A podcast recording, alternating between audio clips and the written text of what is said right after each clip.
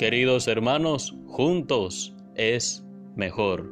En el capítulo 18 del Evangelio según San Mateo nos conseguimos con el discurso eclesiástico. Jesús nos habla de la ventaja de tener asamblea, de tener comunidad, de estar unidos a los hermanos. Y en concreto el Señor hoy nos da tres ventajas de vivir en comunidad.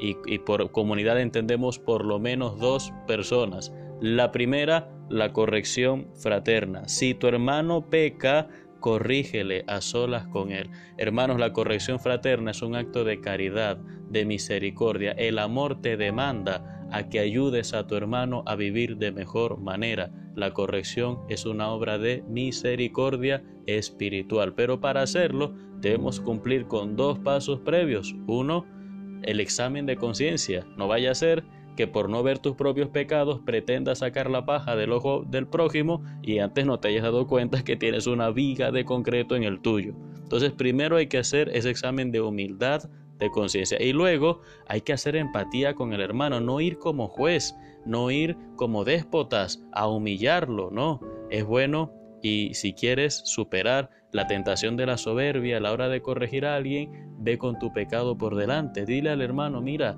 yo también pequé así, o yo cometí un pecado peor, yo cometí este error, y porque he vivido esto, quisiera ayudarte a que no pases tú por lo mismo. Entonces creas empatía, entonces hay un diálogo de corazón a corazón y la persona no se siente humillada.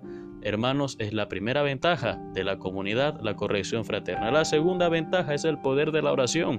Jesucristo dice, si dos de ustedes se ponen de acuerdo para pedir algo, mi Padre se lo concederá. Hermano, hermana, hay cosas que Dios no te dará por mucho que se lo pidas si no asocias a otros a que también te ayuden en esa intención. La intercesión de los demás es muy importante. Por eso eh, Jesús te pide y te enseña a que ores en comunidad. Y hoy vamos a hacerlo.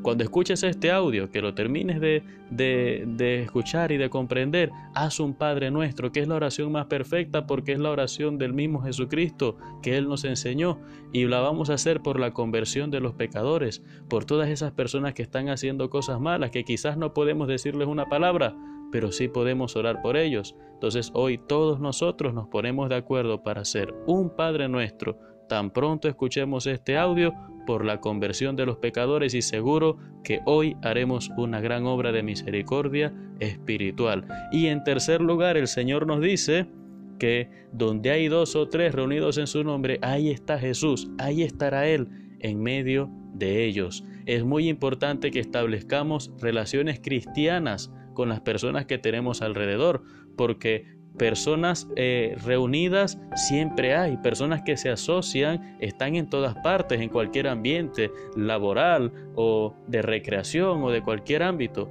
pero en el nombre de Cristo Jesús, personas que se unan para orar, personas que les una no solamente el afecto que se sienten entre sí, sino el afecto y el amor que sienten hacia Dios.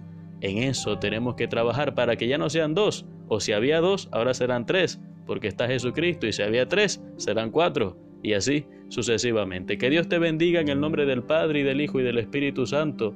Soy el Padre Renzo Gotera, desde la parroquia San Felipe Neri.